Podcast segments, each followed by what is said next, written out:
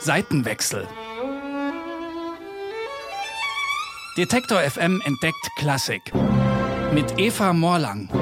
Präsentiert vom Gewandhausorchester. Spiegelglattes Wasser, kein Windchen weht. Klingt eigentlich schön friedlich, ist aber genau das Gegenteil, wenn man mit einem Segelschiff langsam und stetig auf einen Felsen zutreibt. Genau das ist Johann Wolfgang von Goethe passiert, als er auf seiner Italienreise von Sizilien zurück ans Festland wollte. Er beschreibt die Situation später in einem Gedicht als fürchterliche Todesstille. Wenn ich versuche, mir dieses Gefühl vorzustellen, muss ich an eine andere unendliche Weite denken, nicht ans Meer, sondern an den Weltraum, an Sandra Bullock im Film Gravity. In dieser Folge geht es im Seitenwechsel um Musik, die versucht, unfassbare Dimensionen hörbar zu machen und auch die Stille. Goethes Gedichtpaar Meeresstille und glückliche Fahrt, das zweite ist die Erleichterung, als dann endlich Wind aufzieht, hat niemand Geringeres vertont als Ludwig van Beethoven. Er hat sich entschieden, den Text original singen zu lassen von einem Chor. Und dazu komponiert er extrem lautmalerisch, findet Ann-Kathrin Zimmermann, Dramaturgin am Gewandhaus zu Leipzig. Erstmal ist die Musik so langsam, dass man das Gefühl hat, die Töne blieben fast stecken, so wie das Boot auf dem Meer.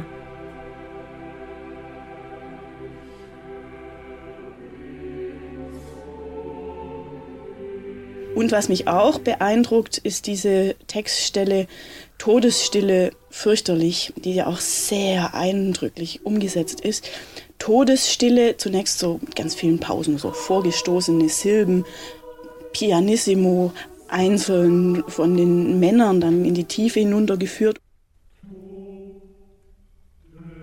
Und dann bricht aus der Musik plötzlich heraus, fürchterlich. Und man denkt wirklich, Todesstille fürchterlich, das muss für jemanden, der schon weitgehend ertaubt ist, ist das wirklich die Schreckensvision schlechthin, die da auch in diesem ersten Teil von Goethes Gedichtpaar steckt. Die unendliche Weite des Meeres stellt Beethoven im wahrsten Sinne des Wortes durch Weite dar. Er lässt nämlich den Sopran vom E auf das hohe A springen mehr als eine Oktave. Diejenigen, die selbst singen, werden mir zustimmen, das ist völlig irre, wirklich eine unfassbar schwere Stelle.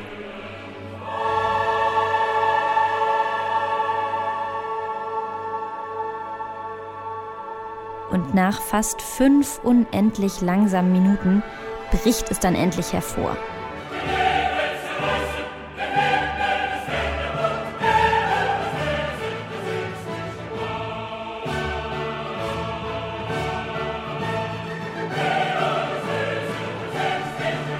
Kontraste, die Beethoven hier einsetzt, sind so extrem, dass sie Goethe selbst wohl etwas zu viel waren. Beethoven schickt ihm die Noten mit einer Widmung, doch bekommt nie eine Antwort. Goethe ist ein Musikkenner und Liebhaber, aber mit Beethovens Musik tut er sich schwer.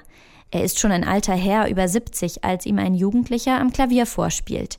Er hat Besuch vom jungen Felix Mendelssohn Bartholdy. Mendelssohn hatte ein phänomenales Gedächtnis, konnte Goethe aus dem Kopf die verschiedensten Werke vorspielen und Goethe war ganz wissbegierig, hat sich von Mendelssohn quasi durch die ganze Musikgeschichte führen lassen. Mendelssohn hat Werke aller Epochen gespielt in der Zeitfolge, das hat sich Goethe so gewünscht.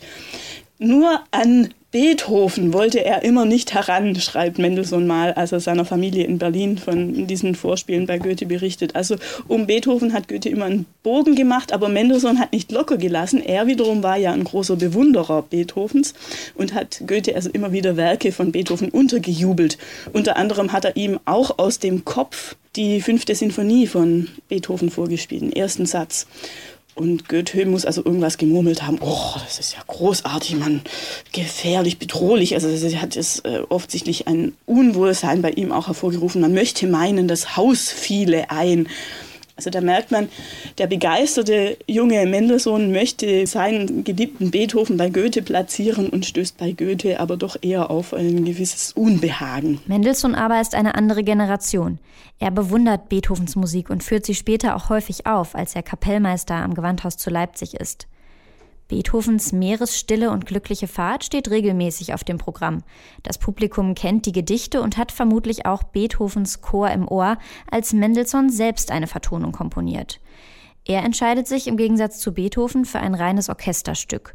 Und er macht auch eine ganz andere Gewichtung, sagt Ann-Kathrin Zimmermann. Bei Beethoven nimmt diese Meeresstille unglaublich großen Raum ein, eigentlich den Hauptanteil in der ganzen Komposition, die insgesamt allerdings gar nicht so sehr ausladend ist, nur acht Minuten.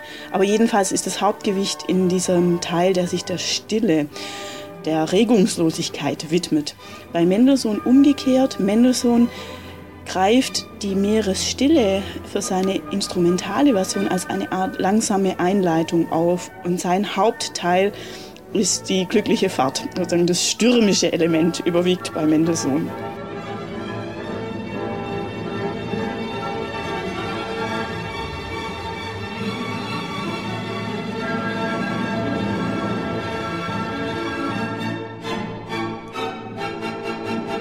Das Stück von Mendelssohn ist weniger lautmalerisch.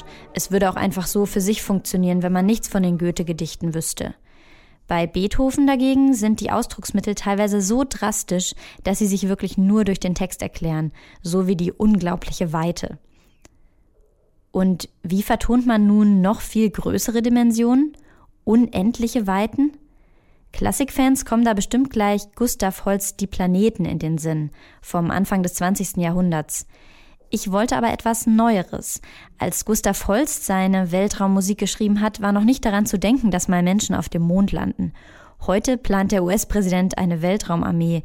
Auch weil das Thema so politisch ist, fasziniert sich das Künstlerduo Quadrature fürs All. Sie selbst würden sich eher als Gestalter bezeichnen, aber in der Klassikwelt sehen sie viele auch als Komponisten, sagt Sebastian Neitsch. Also wir arbeiten schon seit vielen Jahren mit wissenschaftlichen Daten, vor allem mit astronomischen Daten oder Daten, die mit der Raumfahrt und der Astrophysik zu tun haben. Oft sind es dann einfach Vertonungen, Visualisierungen, was auch immerung von Daten, die meistens aus dem Internet kommen und die wir dann abgreifen und live möglichst in Echtzeit wie auch immer wiedergeben. Ihr aktuelles Lieblingsinstrument ist ein selbstgebautes Radioteleskop. Naja, so ein Radioteleskop ist jetzt erstmal einfach nur genauso wie ein Teleskop im visuellen Spektrum erfasst elektromagnetische Strahlung, eigentlich Licht, nur außerhalb des sichtbaren Spektrums. Einfach längere Wellen, so wie beim Ton kann man sich das ganz abstrakt so vorstellen. Ein tiefer Ton hat eine, eine größere Wellenlänge als ein hoher Ton und das ist bei Licht genauso. Radiowellen sind sehr tief, also es ist auch ein Riesenspektrum, das Radiospektrum. Also das klassische Radioteleskop, was wir alle sofort vielleicht im Kopf haben, was eigentlich fast ein Radioteleskop ist, das wäre die Satelliten-TV-Schüssel.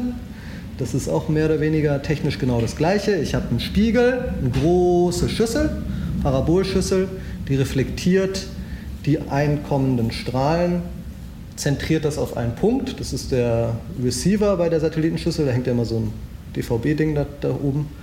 Und das ist die eigentliche Antenne. Bei der Performance Fantasie Nummer 1 spielt Juliane Götz, die zweite Hälfte des Duos, das Teleskop, indem sie es neigt und bestimmte Spektren ansteuert. Die Wellen werden dann von einem Computer in MIDI übersetzt. Die Daten gehen weiter an einen Orgomaten, eine automatisierte Orgel. Quadrature machen Performances wie diese gern in Kirchen. Als Schnittstelle zum Himmel war die Kirche natürlich jahrhundertelang das Interface, würde ich jetzt mal sagen, zwischen uns und dem Himmel, was durch die Wissenschaft abgelöst wurde, zum großen Teil zumindest. Äh, was wir auch teilweise skeptisch sehen. Es gibt auch eine recht blinde Wissenschaftsgläubigkeit, wie es früher eine Religionsgläubigkeit gibt. Also da, da spielen viele solche Elemente mit ein, warum wir gerne in Kirchen arbeiten, aber auch weil die Orgel einfach so ein tolles Instrument ist, was so sehr präsent ist. Hier sind also Daten das Material, runtergebrochen und übersetzt in Töne, mal als MIDI, mal auch in klassischer Notation, die dann etwa ein Geiger spielen kann. Natürlich gibt es auch heute noch haufenweise Komponistinnen und Komponisten, die Literatur als Ausgangsmaterial nehmen, vielleicht auch immer noch ab und zu Goethe. Aber ich muss sagen, auch wenn ich nicht viel von Radioastronomie verstehe, ich finde es logisch und konsequent, Musik im 21. Jahrhundert auch aus Daten zu komponieren. Seitenwechsel Detektor FM entdeckt Klassik. Mit Eva Morlang.